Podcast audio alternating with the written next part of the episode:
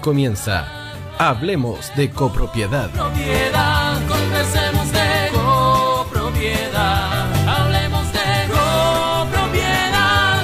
Vivamos en copropiedad. Hola, ¿qué tal? ¿Cómo están ustedes? Muy bienvenidos a un programa que es absolutamente especial. Hoy hemos eh, reunido al programa Pauta Inmobiliaria y también Hablemos de Copropiedad para conversar sobre los aspectos positivos de la nueva ley de copropiedad, que también es importante que los corredores de propiedades, los que tienen inversiones en, copropiedad, se enteren de cuáles son estos aspectos. Y para ello entonces hemos invitado a tres connotados abogados especialistas, cada uno de ellos en el área de copropiedad. El primero de ellos que voy a presentar es a José Manuel Figueroa. Él es abogado experto en copropiedad inmobiliaria, asesor de comunidades y autor del libro La copropiedad inmobiliaria. Está también Juan Pablo Vargas, abogado especialista en copropiedad inmobiliaria y asesor legal de DIPRO. Y Marco Antonio Sepúlveda, que es socio del estudio jurídico Sepúlveda Escudero y Compañía Limitada, que son este, también expertos en copropiedad inmobiliaria y profesor de la Universidad Central de Chile.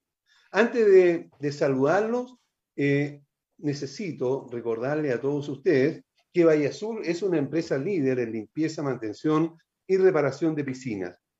Deja en manos de profesionales serios y responsables la mantención de tu piscina en condominio y particulares. Para mayor información, puedes llamar o escribir al WhatsApp más 56 961 206 001. Valle Azul, expertos al cuidado de tu piscina. Y si quieres tener la tranquilidad y seguridad que los ascensores de tu comunidad están funcionando correctamente, entonces Ingelif es la empresa que necesita tu comunidad. Ingelif es una empresa de mantenimiento en la que se puede confiar plenamente porque está certificada por el mismo. Ubícalos en el teléfono 225-010-752. Y Agente 365 tiene una solución integral a tu gestión diaria como corredor de propiedades, broker, agente inmobiliario o inversionista inmobiliario. Con Agente 365, entre otros beneficios, puedes publicar tus propiedades en más de 34 portales inmobiliarios. Agente 365 es una empresa nacional que apoya íntegramente a los corredores de propiedades del país. Ubícalos en www.agente365 Chile, agente365chile.cl. Y ahora sí quiero empezar saludando a José Manuel Figueroa. ¿Cómo estás, José Manuel? Como siempre. Aníbal, pues muy bien aquí. Eh, un gusto compartir nuevamente el micrófono con, contigo y con Marco Antonio y con Juan Pablo. Y, y espero que eh, en el intercambio de opiniones logremos dejar eh, más claro algunos aspectos de la, de la nueva ley y, y, y rescatar los, los aspectos positivos. Perfecto, muchas gracias. Uh, saludo ahora a Juan Pablo. ¿Cómo estás, Juan Pablo? Aníbal, ¿cómo estás? Gracias por la invitación. Estoy un poquito difónico. Eh, un abrazo ahí para José Manuel, para Marco Antonio. Un gusto también estar con ellos. Grandes expertos de, de la ley. Y bueno, eh, como decía José Manuel en, off, eh, han estado movidas los, los últimos días porque, bueno, la ley tiene varios cambios y hay detallitos que uno tenía como muy presentes antes y que ahora cambiaron. Entonces cambia todo, pues cambian los informes, la asesoría, cambian las asambleas, así que hay harto que comentar. Perfecto. Y Marco Antonio, ¿cómo estás? Qué gusto saludarte. El gusto es mío, Aníbal. Qué bueno que hayas dejado para el final al menor del grupo. Eh, tu saludo.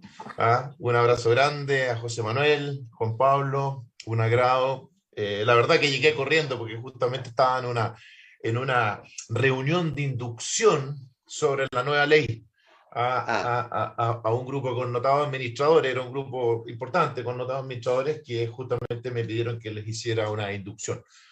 una inducción. Y bueno, ahí salieron temas súper entretenidos también y, y, y, temas que también a uno lo sorprende porque tampoco se los había planteado.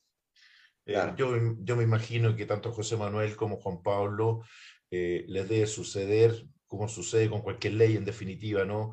Tú la lees, la vuelves a leer y cada vez que la vuelves a leer, bueno, aclara ciertas ideas, pero también te surgen otras dudas.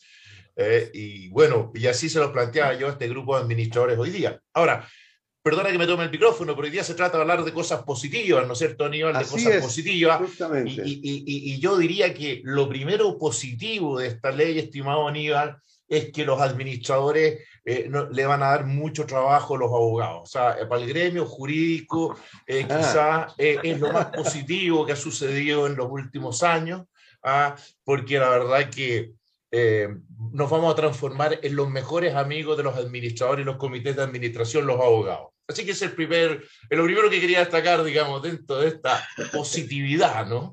Perfecto. Eso, eh, eh, aunque por un lado, digamos, puede ser positivo para el gremio de los abogados, eh, puede asustar un poco a- al gremio de los administradores por lo que pudiera venir. Pero recordando el compromiso que hicimos en el programa Hablemos de Copropiedad de hace unas semanas atrás, hoy día vamos a conversar aspectos positivos. Y lo primero quiero preguntarle a José Manuel Figueroa, según tu experiencia, ¿cuál es uno de estos aspectos que pudiéramos considerar que va a ser positivo para la copropiedad en general? Sí, mira, eh, yo creo que, y bien, siendo bien eh, preciso, eh, yo creo que la institución de la consulta por escrito eh, es notable eh, el tratamiento que se le da ahora en el sentido de que se va a poder tratar cualquier materia, aprobar cualquier materia, ya sea propia de una asamblea ordinaria o extraordinaria mediante una consulta por escrito. Anteriormente nunca lo entendí, la verdad, porque por ahí hay un aforismo que puede lo más, puede lo menos se podían aprobar materias muy importantes con la consulta por escrito, como modificar el reglamento. Sin embargo, no se podían tratar otros temas que eran mucho más básicos, como es aprobar una cuenta de la, administración o, nombrar un comité. Ahora lo, lo, lo hizo extensivo a todas las materias, pero sí estableció un... eh, no, no hablemos que es un aspecto negativo, es, es una crítica nomás. El, el, Constructiva, constructiva. constructiva, totalmente, totalmente. Estableció como obligación, eh, en forma previa a la consulta por escrito, hacer una, eh, una reunión informativa eh, que no necesita quórum de ningún tipo. Entonces, claro, por una parte bueno porque se, se, se explican los temas que va a hacer en la consulta por escrito, pero por otra, otra alternativa sería que si hubiéramos tenido quórum más eh, bajo en materia de asamblea ordinaria, quizás no tendríamos que hacer la consulta por escrito y hacemos derechamente la, la asamblea. Pero para entender bien Manuel, y, y- y para... Manuel, ¿sí? aprovechando, aprovechando eh, lo que acabas de decir, esta reunión informativa entonces pudiera entonces ser también virtual, híbrida, no solamente presencial. Y la verdad que no lo, no, no lo aclara, ¿ah? no, no, no, no lo señala la, la, la ley. Yo no sé si en el reglamento de la ley donde va a venir la regulación de la, de la asamblea eh, eh, telemática, incluso híbrida, quizás se podría también hacer una referencia a esta sesión informativa, eh, también hacer la telemática.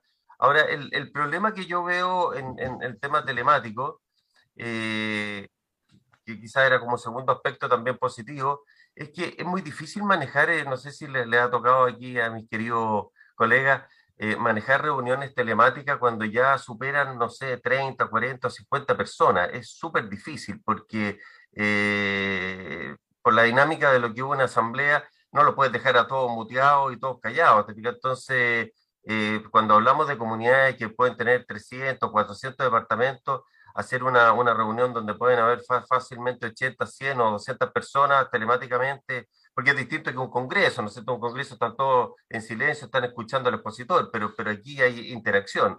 Entonces, bueno, eh, eso lo veremos en su momento. Ahora, eh, en lo mismo que acaba de señalar sobre la- las, eh, las consultas por escrito, eh, tú mencionaste que eh, se podría entonces elegir a un nuevo comité de administración, ¿verdad? Porque faltó uno, entonces se podría hacer esto. Pero igual habría que llamar a una reunión informativa antes de- para avisar de que se va a hacer esta, esta consulta. En este caso, ¿cómo sería? En cualquier caso, cualquier consulta por escrito que se haga, tiene que hacerse primero una sesión informativa que no requiere cumplir un quórum mínimo. O sea, es una sesión, no es una asamblea. ¿Y no la formalidad para citarla? No, Yo, yo creo que tendría que venir citada quizá en, la misma consulta o en forma previa a la, consulta. Ahora, lo lógico que le llega a todos los copropietarios podría ser eh, eh, personalmente o por correo certificado o por correo electrónico. eh, pero porque recordemos que aunque la ley no lo dice, eso creo que lo conversamos hace un par de semanas atrás. eh, eh, la ley indica que para las consultas por escrito se requieren eh, los mismos quórum dependiendo de la materia que se trate Claro. pero, pero tratándose de una asamblea ordinaria, eh, los quórums son un poco especiales porque exige un tercio. Entonces yo entiendo que para la consulta por escrito necesariamente tendríamos que tener una- un, un universo de respuesta de a lo menos un Claro. tercio. No sé si ustedes coinciden Sí. conmigo. Y de eso Sí. tener la mayoría, ¿ah? la, Claro. la mitad más uno de, de- de ese 33%.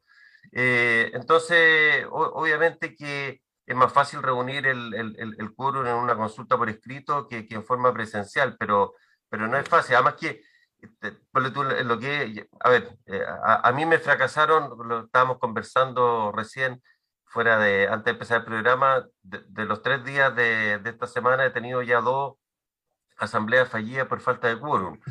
Y yo lo que le he propuesto ahí a la comunidad es hacer una consulta por escrito. Ahora, la consulta por escrito para el, tema del comité de administración es súper complicado por el tema de, los quórum, porque en el fondo si tú pones una, lista de 10 candidatos, bueno, ¿cómo, cómo elige a, lo- a, lo- a los 10? Porque te- tendría que tener la mitad más uno cada uno de ellos. Entonces, eh, eh, no, es, no es fácil, digamos, eh, no es fácil. No, no sé qué opinan ahí Marco Antonio y Juan Pablo. Sí, bueno, yo adhiero a todo lo, lo- lo comentado por José Manuel. Eh, yo creo que quizás ahí se la tienen que jugar la- las plataformas eventualmente para poder hacer una, una elección, por ejemplo, de integrantes de comité un poco más dinámica. Eh, o sea, que te calcule de forma más dinámica.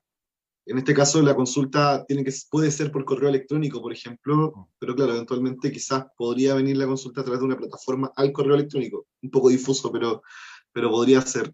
Eh, pero sí, estoy de acuerdo en general con lo que dice José Manuel. Creo que uno de los problemas, no, no quiero hablar de problemas porque estamos hablando de cosas buenas, pero uno de los problemas es que la asamblea virtual no viene por defecto.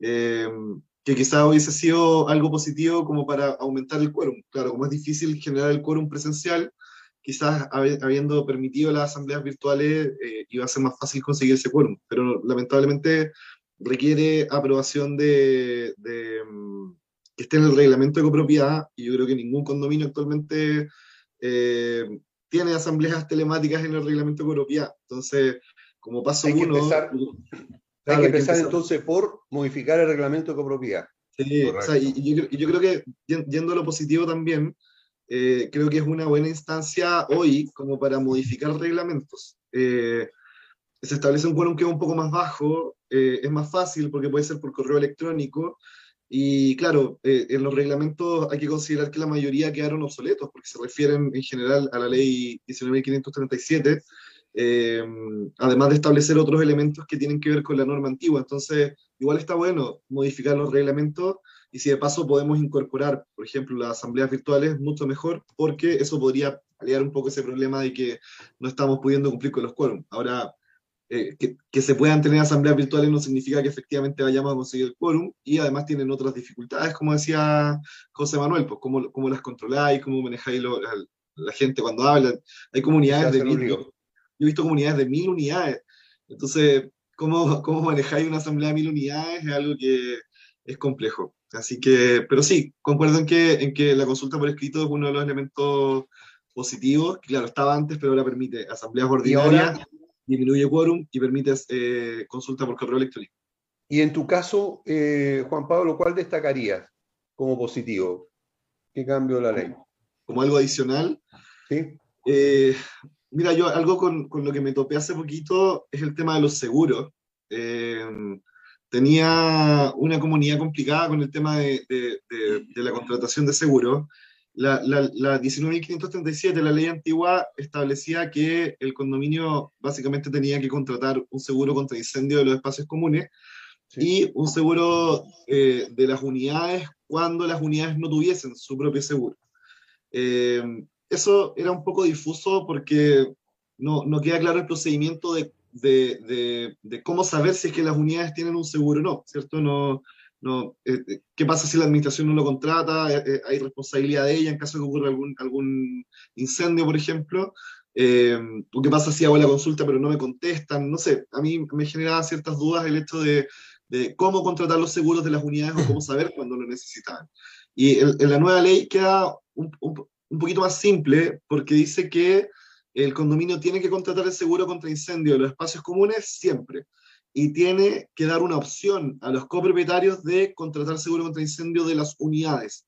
Entonces, el concepto de, otorgar una opción eh, cambia un poco la dinámica, porque ahora ya el condominio se desliga un poco de la responsabilidad y básicamente tiene que preguntarle a los copropietarios si es que quieren incorporar el seguro contra incendio de sus unidades en, la contratación que hace la comunidad eh, y que luego se le cobra en el, en el gasto común o las obligaciones económicas.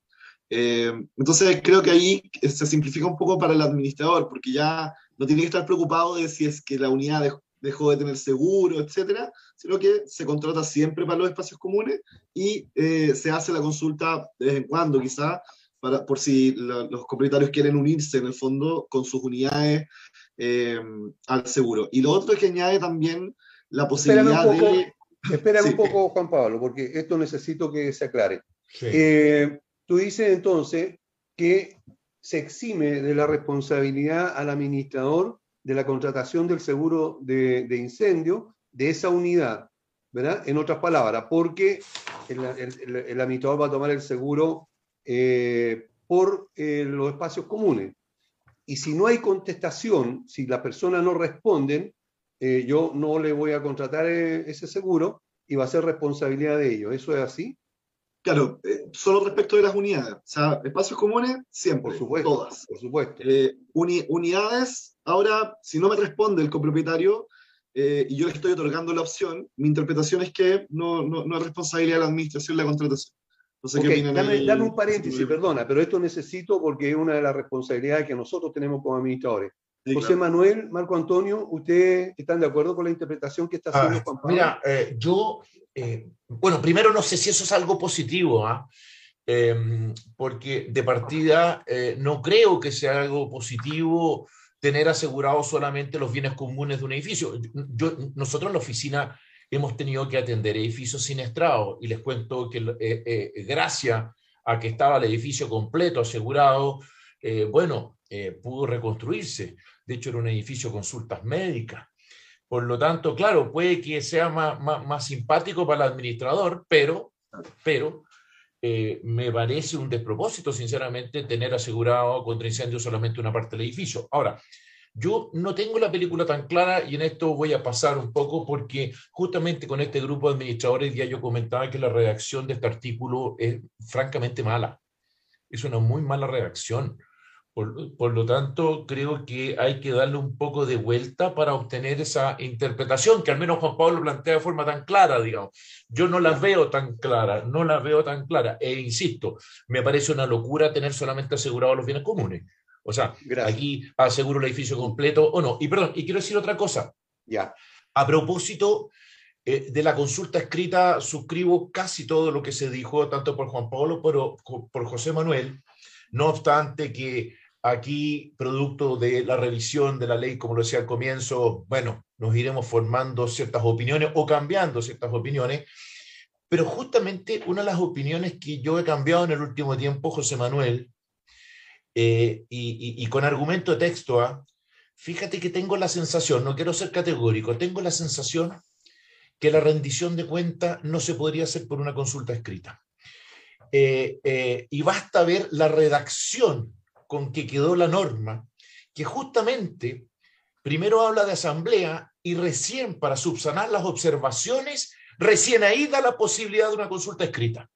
Es decir, parece ser, parece ser que lo que ha querido la ley, no obstante las materias que son de consulta escrita, ha querido que la rendición de cuenta al administrador, documentada, sea en asamblea.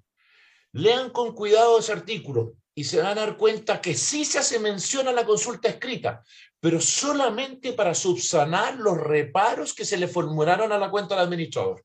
Lo dejo lanzado como tema, pero yo no, yo, yo no, no, no, me la compro tan claro que eso puede hacer eh, a través de una consulta escrita. Bueno, y respecto a temas positivos, tengo varios que, que, que, que mencionar, si me quiero poner Ya, positivo, dame, pero... Dame un segundo para que termine, por favor, sí. Juan Pablo. La, sí, y, que, y ahí... Juan Pablo, aclárame, no, no, no, es que te esté torpedeando, pero no me queda tan claro lo que tú dices. Sí, Sí, no, yo, yo lo entiendo, eh, porque efectivamente el artículo es, está, está mal redactado, como, como varios Muy puntos de la ley, redactado. pero, pero pongámoslo mal positivo. Bueno, bueno, Eh, bueno, bueno. Eh, no, sí, yo eh, entiendo tu postura, Marco Antonio. Yo creo que eh, yo, lo, yo lo veo en un sentido positivo, eh, como de disminuir un poco la carga del administrador, eh, en el sentido de no saber si es que las unidades tienen o no el seguro con la antigua ley. O sea, en el fondo, el, el, el, el antigua, imagínate un caso práctico. Eh, el administrador antiguo tenía que contratar eh, el seguro de incendio de las unidades cuando éstas no tenían seguro contra incendio. Eh, imagínate hacer la consulta preguntando quiénes tienen seguro. Eh, hay algunas unidades que no responden y por tanto no, no, no contrata. Eh, y después se produce un, un, un, un incendio. eh, y claro, no, tenía la- la- no había contratado para la unidad. Entonces ahí eh, esa situación es difusa porque el administrador sería responsable eh, pese a que había hecho la consulta de la unidad. En cambio, con la ley nueva, como se da la opción en el fondo, eh, en la medida que la unidad no responde, eh, ya no es responsabilidad del administrador. Entonces, Pero perdón, perdona, que, bueno, perdona que te ahí- interrumpa, Juan Pablo, perdona que te interrumpa, perdón, que solamente para poner Dale, dale. un tema. Yo creo que la, la- la redacción se refiere a que el seguro debe ofrecer opciones. Es decir, si tú lees a continuación la norma, que el artículo 43 le entrega una función a la Comisión del Mercado de Valores. Y la Comisión del Mercado de Valores justamente lo primero que tiene que hacer es eh, eh, proponer eh, soluciones que evite el doble pago, pero en ningún minuto está excluyendo el pago del seguro de las unidades. No, no sé si me explico. No lo está excluyendo. ¿ah? Está, pidi- está pidiendo que los seguros ofrezcan opciones. No sé qué significan esas opciones. Te lo juro que no sé lo que significan esas opciones. Pero ojo, no me parece que esté excluyendo el aseguramiento de las unidades. ¿ah? Y eso recién lo vamos a saber cuando la Comisión para el Mercado Financiero, para la Comisión del Mercado Financiero, eh, bueno, establezca mecanismos, y leo la letra A, que protejan los derechos de los copropietarios y que eviten el doble de el doble pago de seguros. Pero no veo que haya una exclusión a priori para el administrador de no asegurar Sí, las yo- unidades. Eso es lo que quiero dejar súper en claro, porque este punto es bien relevante. ¿ah? Es muy Sí, yo- importante. yo- Sí, si me yo lo veo- permite, Aníbal, re- Sí. respecto a este mismo Pues- punto, eh, no es por ponerle más, más pelo a la sopa, ¿ah? Hágale, Pero- hágale. pero eh, mis queridos colegas eh, se o- omitieron, eh, porque quizá no fue la pregunta, que eh, este seguro o esta obligación de, de- de asegurar es solamente para los condominios con destino habitacional, cosa que creo que deja en, en una situación muy grave a los condominios, al resto de los condominios, digamos, condominios eh, de locales comerciales, de, de, De de- oficina. etcétera. Eh, lo segundo, este fue un injerto que hizo la comisión mixta. Acuérdense que había diferencia entre la Cámara de Diputados y el Senado, y este fue una de las. Aquí estuvieron varios meses mateándose para sacar este artículo. Eh, ahora, yo creo que esto va a quedar solucionado eh, cuando se dicte, por una parte, el reglamento de la ley, porque lo dice, que esto va a quedar eh, regulado también en el reglamento de la ley, y en las normas que dicte la, la Comisión del Mercado Financiero. Yo, yo supongo que ahí va a quedar esto más claro, porque actualmente yo comparto la opinión de tanto de Juan Pablo como Marco Antonio, o sea, no está claro porque dice que se otorgue opciones a los copropietarios para cubrir los daños. Pero Ahora, los eso- seguros, los seguros son los que tienen que otorgar las opciones. No, no, Ve pero la, en el, ve en la redacción, en el ve la redacción. Pasa que en el inciso 1 dice, los condominios deberán contratar un seguro de los espacios comunes y que otorgue opciones a los copropietarios para cubrir los daños Claro. que sufran sus unidades. Entonces, claro, ahí, ahí puede ser que, que, como dices tú, que sea el seguro o que sea el condominio, no, no queda claro en la redacción. Perdón, Eh, yo solamente, perdón, José Manuel, eh, ojo, eh, eh, lo omití por lo siguiente, lo que tú dijiste recién, porque la ley, yo lo dije en un programa anterior, da la sensación que a última hora le tiraron como un par de incisos por ahí, algún artículo como para arreglar algo a última hora. ¿Por qué? Porque yo hice mención a esa crítica en la tramitación de la ley, hice mención expresa que me parecía descabellado que esto solamente se limitara a los condominios con destino habitacional. Pero si tú lees más adelante la misma norma, se incorporó un inciso a última hora que justamente extiende la contratación de este seguro a condominios no habitacionales. Lo que pasa es que la reacción de esta norma es nefasta, pero hoy día sí está contemplado y, contempla, José Manuel, el tratamiento que le daba la antigua ley. Porque la antigua ley, si ustedes se acuerdan, decía, en el fondo, salvo que el reglamento de propiedad estableciera otra cosa, es obligación contratar el seguro. Bueno, es justamente lo que mantuvo. Lo que pasa es que es súper raro, la misma materia está tratada en dos incisos distintos. En una para los condominios habitacionales y en otro eh, para los condominios, digamos, no habitacionales. Y, los obliga a contratar este seguro colectivo, José Manuel. Está dicho en la ley. Y dice, salvo que el reglamento de propiedad establezca otra cosa. Por lo tanto, esto lo, esto lo arreglaron a última hora ahí con un, con un alambrito, qué sé yo, el- ahí la pegaron, digamos. Sí, pero, este pero hay, este una inciso. contradicción entre, entre las dos normas, claramente, porque el De fondo... acuerdo, no, de acuerdo. Lo que quiero decir de es que, que sí, sí, pero está tratado. Ok, No, Y- no hay, bueno, no hay- no hay creo- un silencio. creo- y con esto te- termino, y creo que era la oportunidad que esta ley se hubiera manifestado también qué pasaba con el sismo, porque la verdad es que eh, esto ha sido una discusión permanente del artículo Sí. 36 de la ley de copropiedad, si hay obligación o no el sismo, porque acordémonos si el incendio se produce dentro de, los- de un periodo de plazo desde que se produjo el, el sismo y uno no, No ha tomado cubre. el adicional, no lo cubre el, No, el pues no seguro. lo cubre. Entonces, cubre. eh, creo que era la oportunidad de haberlo aclarado, y porque aquí no habla de incendio ordinario, habla de riesgo de incendio, entonces quizá habría Así que es. abarcar el sismo, ¿no? Queda también No en, el, de en el aire. ok. De acuerdo eh, contigo. Estamos, estamos en un programa especial en que hemos unido los programas Hablemos de copropiedad y pauta inmobiliaria para que eh, nuestros expertos en abogados en copropiedad nos conversen sobre eh, aspectos de la ley de copropiedad. Vamos a una pausa y volvemos inmediatamente. No te vayas. Volvemos después de una breve pausa comercial. Disfruta en la sintonía de la hora. Personaliza tus ideas con Estampados MG. Una excelente alternativa para estampados de poleras, tazones, cojines, delantales y mucho más. Especializados en personalizar recuerdos para todos los fanáticos del fútbol y clubes de fans. Encuéntranos en Facebook y Twitter como arroba estampadosmg y en nuestro Instagram como arroba estampadosmgcl. Despachos a todo Chile. La mejor opción de precio y calidad la encuentras en Estampados MG.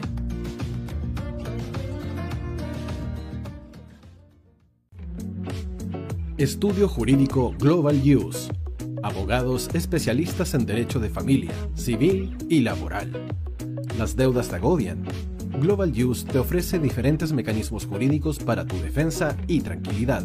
Para consultas y atención personalizada, escríbenos al mail contacto arroba globaluse.cl o visita nuestra página web www.globaluse.cl y pide tu hora de atención sin costo.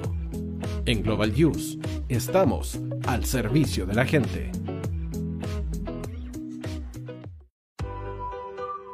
Cuivo.cl es un sitio de comercio seguro y libre para todos los que quieran comprar y vender cualquier cosa de una manera segura, fácil y gratuita. En cuivo.cl puedes encontrar autos, casas, ofertas de trabajo y mucho más. Nuestro servicio está dirigido a toda la población, pero nuestra oferta también incluye a las empresas locales que quieran publicar sus productos y servicios a la gente. Cuivo.cl, donde buscar y ofrecer es más fácil. Vota en las diferentes categorías de nuestro ranking. Tú eliges los temazos de la semana en la hoy. Música, deportes, cultura, noticias e información. Todo esto lo puedes encontrar en La Hoy. ¿Tu empleador no cumple con sus obligaciones? ¿Sufres de acoso laboral? ¿Quieres autodespedirte? Con Defensa Trabajador de Global Use puedes defenderte. Di no a los malos empleadores. Pide tu hora de atención al mail contacto arroba o visita www.globaluse.cl. Con Defensa Trabajador de Global Use nos pagas cuando ganemos tu caso. Tú, que nos escuchas todos los días, ¿sabes por qué somos la radio oficial de la fanaticada mundial? Si no lo sabes, Sube el volumen. Hola tío, aquí Andrew de Argentina. Hola tío, hoy soy Deb. Saludos desde España. Radio Hoy es mi radio. Hola, mi nombre es Eric y los estoy escuchando desde La Habana, Cuba. Hola tío, hoy es un placer estar escuchando a Najo. Os mando un saludo desde Brasil, o como decimos por aquí, un abrazo muy fuerte. Chao. Hola tío, soy Yángela y soy de Puerto Rico. Hola tío, aquí una peruana desde Italia, en sintonía de la radio de la fanaticada mundial con Radio Hoy y el tío Hoy, por supuesto. Hola tío, hoy soy Alexa de México, tengo 8 años. Hola tío, ¿cómo estás? Te saluda Mónica Osuna desde Paraguay. Hello tío hoy. We're streaming from the United States and we thank you for doing this special stream. La radio hoy soy Laxane y los escucho desde Nicaragua. Hola tío, soy Majo de Bolivia. Hola Radio Hoy Chile, muchos saludos desde Honduras. Hola tío, te saluda Eric desde Ecuador. Hola, soy Mabel de Buenos Aires, Radio Hoy te escucha. Hola, buenas tardes, saludos desde Venezuela. Hola Radio Hoy, les saluda Germayori Mancía desde Guatemala. Hola amigos de Radio Hoy, tío Hoy, tío Hoy, tío Hoy. Para Chile, América y el mundo, Radio Hoy, la radio oficial de la fanaticada mundial. El área deportiva de la Hoy está todos los fines de semana reporteando, transmitiendo y llevándote la emoción del fútbol. Hoy Deportes, con el fútbol nacional e internacional, campeonato chileno, primera B y fútbol femenino. Sintonízanos sábados y domingos por www.hoydeportes.cl y todas nuestras redes sociales. Porque somos la, la pasión que desborda sus sentidos.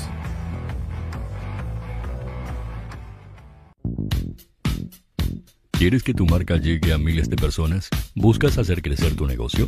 Envíanos un mail a radio@radiohoy.cl y sé parte de nuestra parrilla programática. Únete al equipo de auspiciadores de la Hoy. Los fans de Chile y el mundo nos prefieren. ¿Y tú qué esperas para seguirnos? Síguenos en Twitter como arroba Radio Facebook La Radio Hoy, Instagram arroba Radio porque somos la radio oficial de la fanaticada mundial. Radio Hoy es una empresa Hoy Comunicaciones. Visítanos en www.hoycomunicaciones.cl.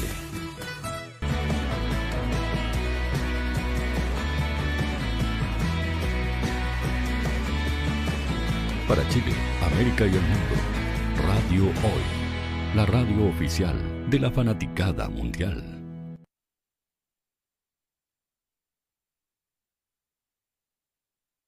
Estamos de vuelta en un programa especial, tal como lo hemos comentado, hemos unido el programa Pauta Inmobiliaria y también Hablemos de Copropiedad para tratar el tema que está relacionado con precisamente la copropiedad sobre la nueva ley, que es la 21.442. Tenemos que memorizarla porque ahora es la nueva ley, tenemos que eh, ya olvidarnos de la anterior.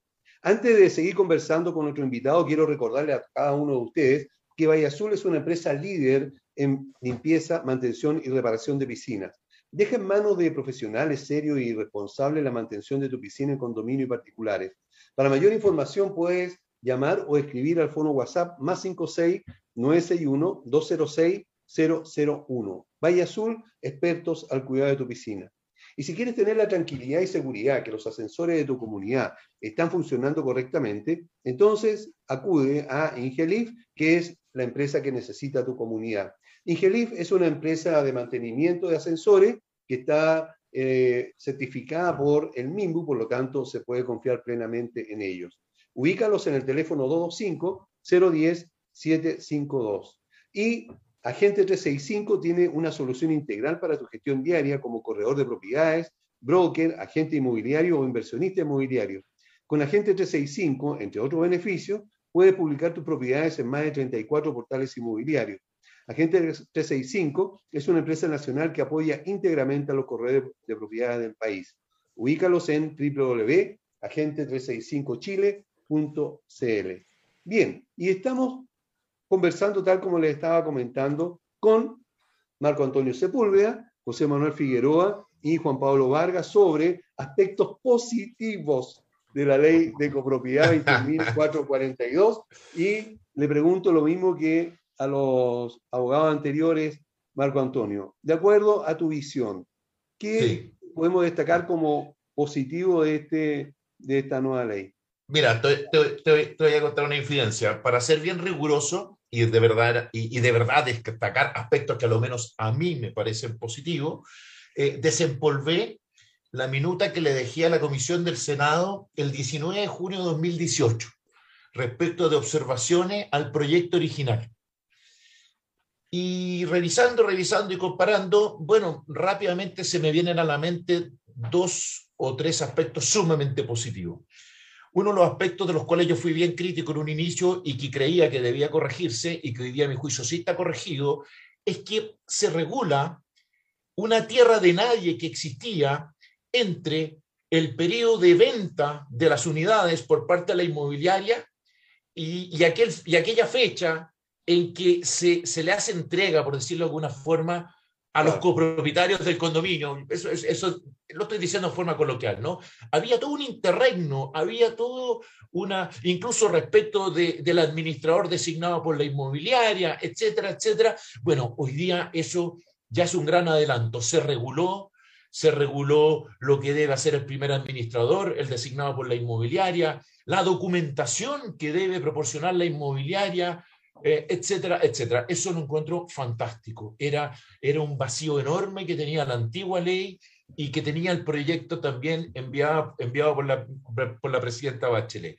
Rápidamente, otro punto, para decir dos o tres, otro punto que también se mejora y, y respecto al cual yo también fui muy catete, es eh, el tratamiento de los derechos de uso y goce exclusivo en bienes comunes.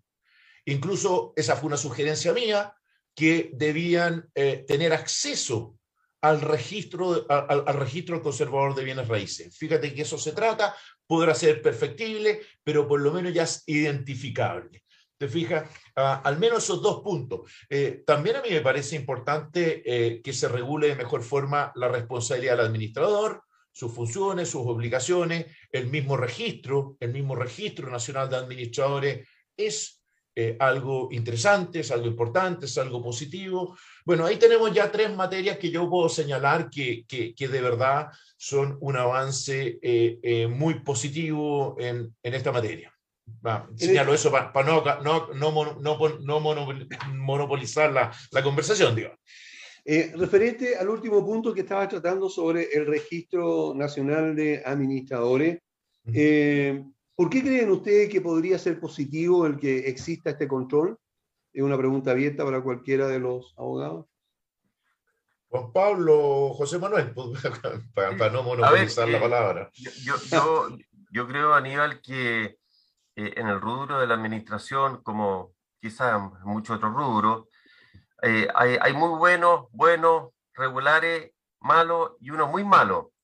Entonces yo creo que, eh, que, haya herramientas, porque digámoslo por su nombre, eh, los malos administradores, su mayor sanción que tienen actualmente es que pierden las administraciones, pero no, no hay realmente persecución o, o, acciones legales posteriores por parte de la comunidad, son pocas veces las que la inician, son difíciles de probar, que, que hubo eh, algo indebido, eh, hay mucho desorden, etcétera. Entonces, yo creo que los juzgados de policía local, eh, no sé si tenían la, la, capacidad humana, digamos, con, los empleados que puedan tener para atender reclamos en contra de administradores. Entonces, a mí me parece bien profesionalizar un poco más el tema de la administración, eh, en el sentido de que los administradores, que son la mayoría, que son remunerados, eh, no solamente se van a tener que estar inscritos en este registro nacional, sino que también van a tener que tener unos cursos de capacitación. Y la verdad que efectivamente a mí me ha tocado ver muchas veces que hay, hay administradores que, que, que, salen de cualquier parte, digamos, y que, y que eh, sin, sin, desmejorar, digamos, de que pueden haber unos buenos en, ese sentido, pero con, poca preparación, o sea, creen que porque trabajaron antes en, en, en algo relativamente relacionado, que nunca es, muy... Eh, la, la, condición de administrador, la verdad que significa tener conocimientos legales, conocimientos contables, eh, trato con el personal, trato con los, con los copropietarios. Entonces, es, un personaje bastante especial el, perfil del, del, administrador. Entonces, a mí me parece positivo, primero, que se capaciten y segundo, que, que exista este registro nacional y, obviamente que el administrador que, que, no cumple sus funciones, en ese sentido se le pone la vara bastante más alta porque se le puede eh, cancelar su, su, su, licencia y hay una serie de multas y etcétera, sin necesidad de ir al juzgado policía local, porque antes ir al juzgado policía local era una tremenda vuelta que tenía y tenía un costo y todo lo demás.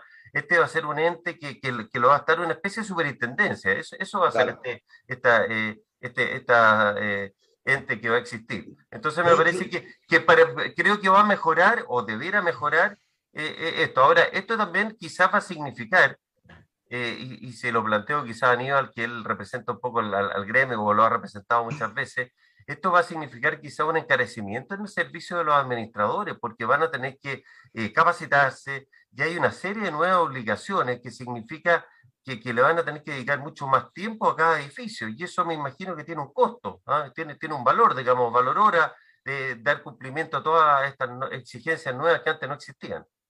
Perfecto. Gracias. Eh, en tu caso, Juan Pablo, ¿cuál es tu opinión referente al registro? Sí, bueno, concuerdo con lo que dice Marco Antonio y José Manuel. Eh, creo que es un punto importante lo que dice José Manuel respecto de que desaparece un poco el administrador improvisado que era este caballero, esta señora, que en una asamblea donde postulaban dos buenas administraciones, por ejemplo, aparecía un una tercera administración que era un vecino que algo manejaba el tema, que había sido integrante del comité, y dice, oye, ¿sabes qué? Yo puedo ofrecerle un servicio más barato, yo vivo acá, por tanto lo voy a hacer mejor. Eh, pero a la larga eso terminaba generando varios problemas para la comunidad porque finalmente era un, un administrador inexperto. Eh, al desaparecer este administrador improvisado, no se va a generar este, esta disminución de precios. Yo vi muchos casos de, selección de administradores donde estaba el administrador que, no sé, un millón y medio, un millón, 700 mil el, el, improvisado, digamos. Eh, y, y, que aumente los precios de la administración hace que todo funcione mejor, porque los administradores también van a ser capaces de ofrecer un buen servicio. Yo creo que eh, muchas veces el administrador necesita tener atrás suyo algún apoyo contable, apoyo legal, eh, y son cosas, que tiene que costear personalmente, salvo que posea, posea los conocimientos de todo, pero es difícil.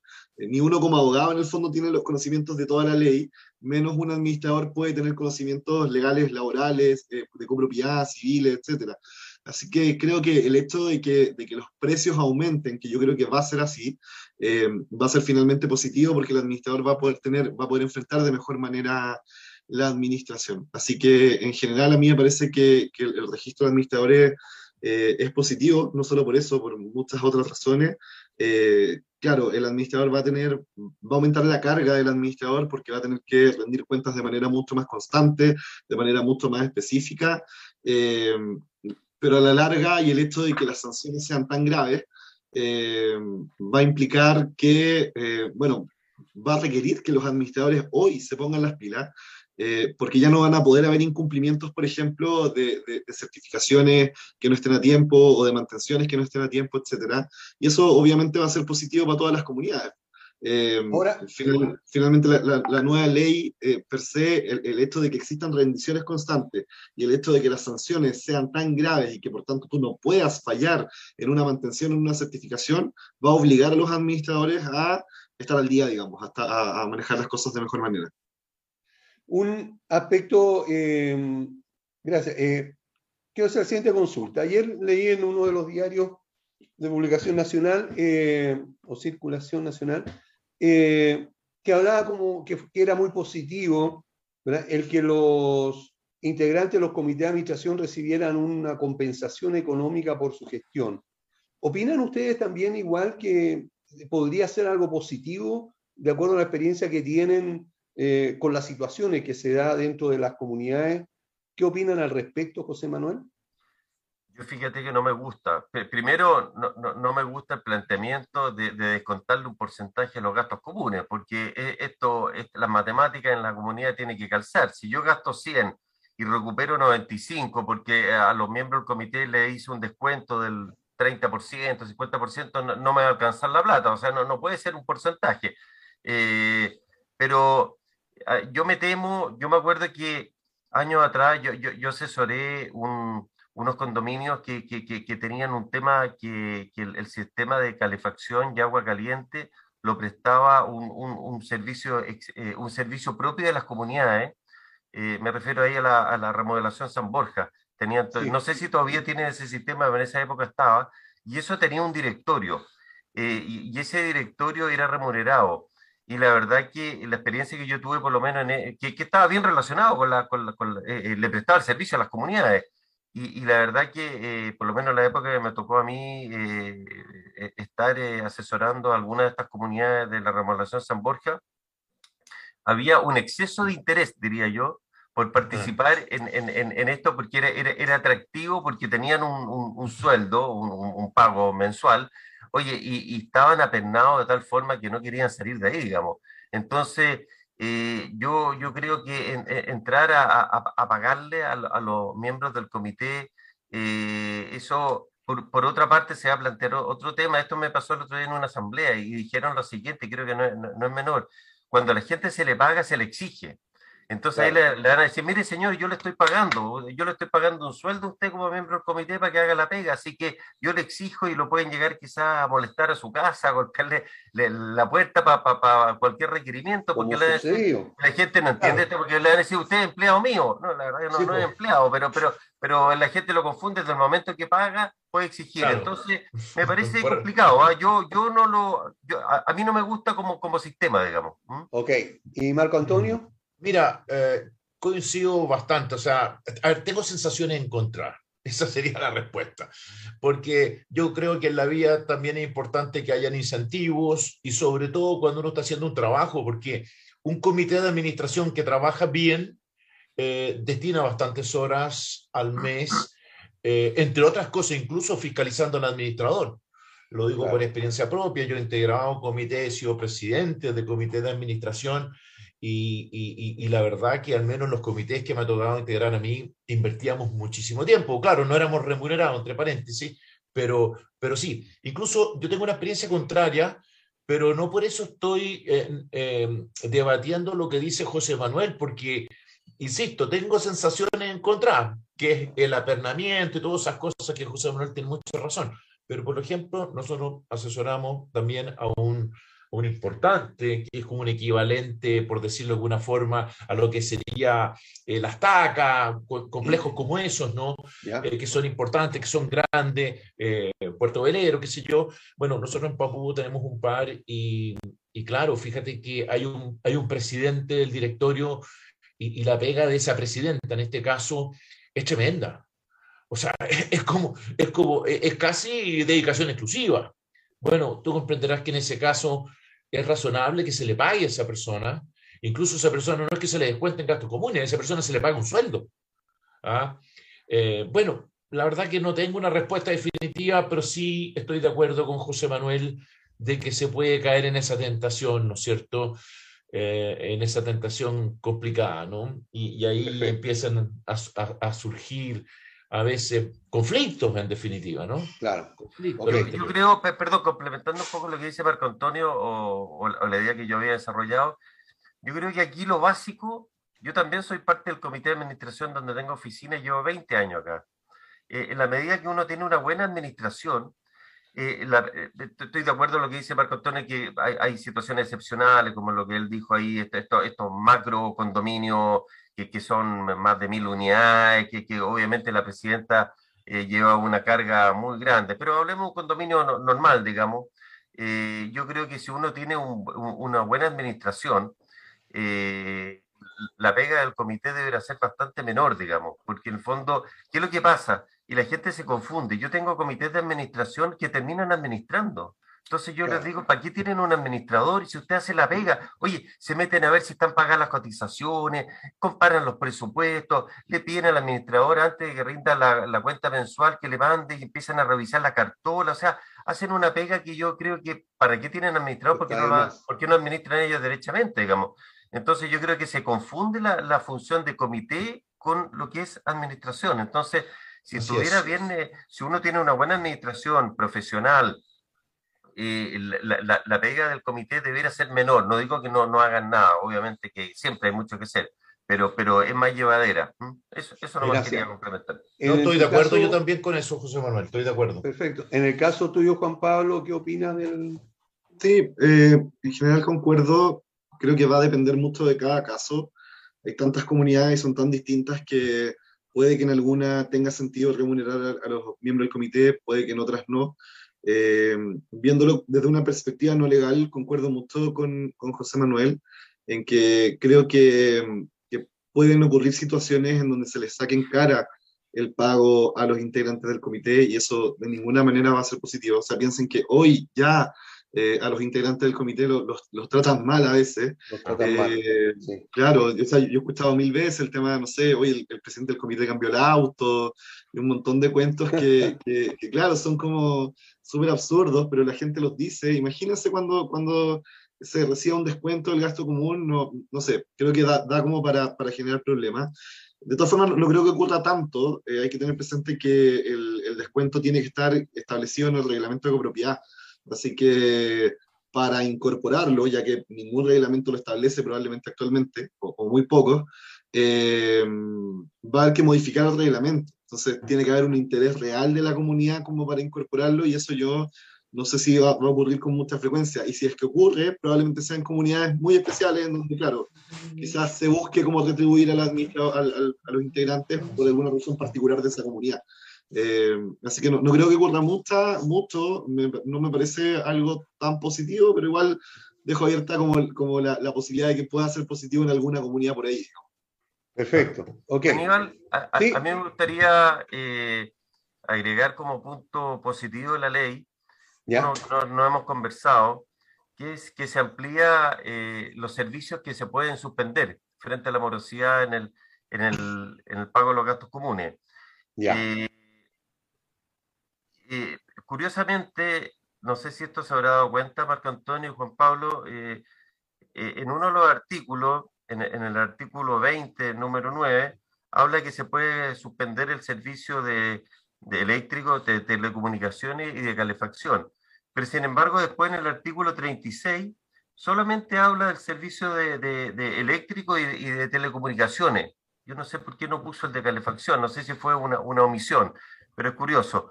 Eh, y, pero lo, lo, lo, lo, que no sé si es tan positivo es que tiene, no, no puede ser una suspensión simultánea, o sea, uno no le puede decir, si usted no me paga, le va a cortar la, la luz, el agua, la luz, y la calefacción. Uno tiene que, a la abuela.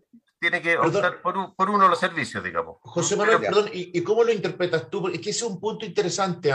Eh, es, es, clarísimo que, que no le puedo bajar digamos, todas las palancas, por decirlo de alguna forma, eh, de, de, de, un pencaso. Pero ¿cómo, ¿cómo tú interpretas, o Juan Pablo, interpretan de que, que es no simultáneo? Porque... Claro, pues podría cosa, ser un día uno y otro día eh, agrego el segundo claro, y el tercero, ¿no? Porque ese va a ser un problema o que van a siguiente, lo que hoy día, lo que, lo que hoy día se, se, se estila, a pesar de que no, no es correcto, es que el segundo mes muchos cortan el, agua caliente de esa persona, de, de, esa unidad, y al segundo mes, sabiendo que hay, eh, y al segundo y al, y al tercer mes el, la energía eléctrica. Si, se podría pensar en algo así, que al tercer mes se le corta la energía eléctrica y al cuarto mes, por ejemplo, eh, la calefacción. Bueno, yo no sé si esto en el reglamento de la ley va, va, a tener que aclararse, porque claro, simultáneamente uno lo puede interpretar de que eh, en el mismo instante, ¿no es cierto? Que no puede cortar claro. los tres servicios a la, a, a la, vez, pero quizás, como, como dice Aníbal, el mes siguiente podría agregar alguno de estos otros eh, servicios. Ahora, yo, yo, eh, obviamente hay que aclarar que la calefacción es en la medida que el servicio sea colectivo, ¿no es cierto? Porque si el señor tiene su propia caldera y, y, y no, no, me voy a meter a su departamento a cortarle la calefacción, ¿no es cierto? Claro. Y, y, el, y tampoco y el le puede cortar de, el gas, porque no le puede cortar el gas, por ejemplo. No, no, el gas no se puede. Por telecomunicaciones, yo, claro, si, si, si, la antena es satelital, eh, que esta de disco, yo tampoco me imagino que el administrador le va a empezar a, a, a ponerle un árbol arriba para que no sé. Pero bueno, son cosas que, pero creo que es positivo porque bueno. eh, eh, a, a, veces por diferentes razones el, corte del servicio eléctrico no es, no, es, suficiente. Entonces, tener más herramientas creo que es positivo. Y, y otra cosa positiva que, que, que, me, que me di cuenta ayer, o sea, lo había visto antes, pero ayer me tocó en una asamblea, que eh, para la calidad de participar en una asamblea, la calidad de eh, hábil o inhábil ya no solamente se considera respecto a, a los gastos comunes, sino que también, eh, ayer me tocó justamente una asamblea, un, copropietario muy complicado, es un arrendatario más bien, que, que, debía una millonada en multa. Entonces, en circunstancias normales, ese señor sí podía participar en la asamblea porque la multa no era parte del gasto común, ahora habla de obligación económica, y dentro de la obligación económica, cualquiera el pago de cualquiera de los fondos, fondo de reserva, fondo de garantía, multa, interés, etcétera, forma parte de, de, de, de, de, este concepto de obligación económica y por lo tanto si está moroso no puede votar ni, ni, ser eh, parte del comité. Ok, bueno, lamentablemente se nos acabó el tiempo, estamos demasiado justos y tenemos que terminar con nuestro, con nuestro programa especial. Así que muchas gracias a cada uno de ustedes, eh, nuestros invitados, por haber estado presentes, Marco Antonio, José Manuel y también Juan Pablo. Eh, recuerdo que este es un programa, le decía, especial porque se ha unido, hablemos de copropiedad y también pauta inmobiliaria, para tratar este tema que a todos los que estamos relacionados en el mundo inmobiliario nos compete directamente. Así que muchas gracias José Manuel, Juan Pablo y también Marco Antonio por colaborar y querer estar presente hoy. Encantado, pues, Aníbal, y, creo que entretenido estos intercambios de ideas con, con, mis queridos amigos y colegas Marco Antonio y Juan Pablo, así que feliz y abierto a que si hay otra oportunidad de juntarnos pronto, eh, cuente conmigo por lo menos. ¿Mm? Gracias. Juan Pablo. Gracias, Aníbal, por la invitación. Eh, hay, que, hay que escarbar un poco las cosas positivas y, escarbando salen cosas malas igual, así que eh, no está tan fácil, pero se hizo lo que se pudo. Sí, Marco Antonio. Bueno, sí, muchas gracias, Aníbal, por la invitación. No se vaya eh, ninguno. Así, no, no José, sí, perfecto. José Manuel. Voy a pedir de, de, los auditores porque ya se nos pasó la hora y nos vemos en un próximo programa. Recuerden, eh, hablemos de copropiedad los jueves a las 11 y pauta inmobiliaria los lunes a las 16. A que les vaya muy bien. Hasta luego. Llegamos al final por esta semana. No te olvides sintonizar todos los jueves Hablemos de copropiedad en la radio oficial de la Fanaticada Mundial.